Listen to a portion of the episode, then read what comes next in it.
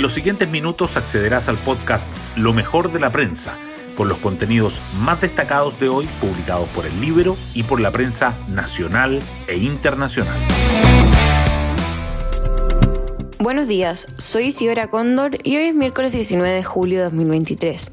Es posible que tengan que declarar, dijo el fiscal nacional Ángel Valencia al referirse a los ministros Giorgio Jackson y Carlos Montes en medio de las indagaciones por el caso convenios. Ante esto, el ministro de Desarrollo Social señaló que no hay ningún antecedente que nos vincule a nosotros como ministros. Quien también está en un complejo escenario es el alcalde Daniel Jadwe, hay irregularidades relevantes, señaló el controlador Jorge Bermúdez sobre un sumario relacionado con las farmacias populares que afecta directamente a la isla de Recoleta. Vulnera el principio de inocencia, retrucó el alcalde. Mientras, en Europa continúa la gira del presidente Boric. Ya dejó atrás Bélgica para visitar Suiza y Francia. Hoy destacamos de la prensa. Consejo Constitucional. Enmiendas incluyen medidas por la migración, reducir el Senado y elevar la edad para ser presidente. El Partido Republicano y la UDI coincidieron en proponer subir a 40 años el requisito para postular a la moneda, medida que también estaba incluida en el proyecto constitucional de Bachelet. En la izquierda hay preocupación por varias indicaciones republicanas. El proceso corre un riesgo alto de fracasar, asegura el consejero comunista Fernando Viveros. Incluso en Chile Vamos hay inquietud por algunas modificaciones propuestas. Presidente Boric defiende medalla a Garzón y desafía a la oposición tras crítica por declaración sobre los 50 años. No me interesa hacer una versión oficial, declaró el mandatario en respuesta a las críticas opositoras al anuncio que hizo desde España. Por otra parte, en su discurso en plenario de la cumbre USLAC, llamó al resto de América Latina a condenar la guerra de agresión imperial de Rusia contra Ucrania. También cuestionó las violaciones a los derechos humanos en Venezuela y Nicaragua, pero evitó hacer lo mismo respecto a Cuba. Contraloría formula cargos contra Daniel Jadwe por faltas a la probidad en sumario de farmacias populares. El organismo dirigido por Jorge Bermúdez entró en la fase final del sumario abierto tras detectar en noviembre de 2022 una serie de falencias en traspasos por más de 600 millones desde municipios hacia la Asociación Chilena de Municipalidades con Farmacias Populares.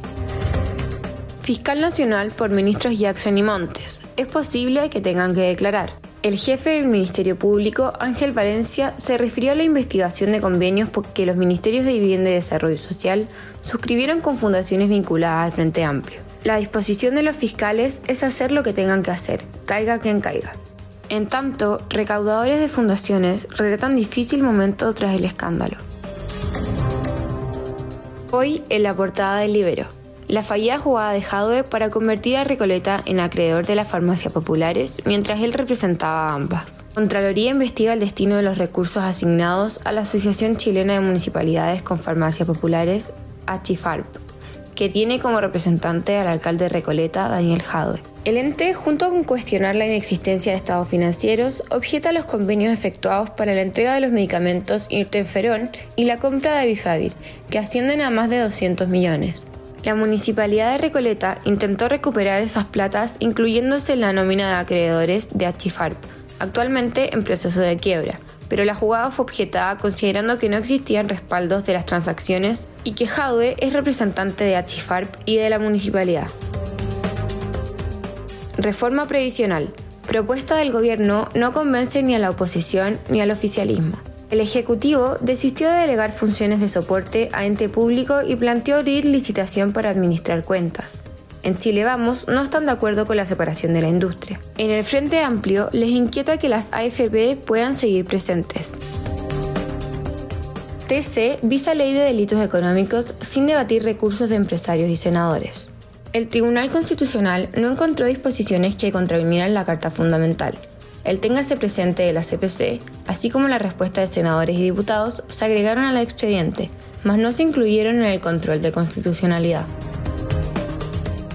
Clínicas dicen que el plan del gobierno para saldar deuda es insuficiente. El Ministerio de Salud y la Dirección de Presupuestos acordaron fórmula para pagar 196 mil millones adeudados a clínicas por atenciones a pacientes del sector público bajo la ley de urgencia. El gremio valoró el anuncio, pero pide un esfuerzo mayor. Colo Colo se despide de la Copa Sudamericana con un papelón en Brasil. América Mineiro, equipo Nobel en la arena internacional y colista del campeonato brasileño, este año goleó 5 a 1 al cacique en Belo Horizonte y lo eliminó del torneo. Defensivamente fuimos un desastre, admitió Gustavo Quinteros. Y así llegamos al final de este podcast, donde presentamos lo mejor de la prensa. Me despido y espero que tengan una muy buena semana.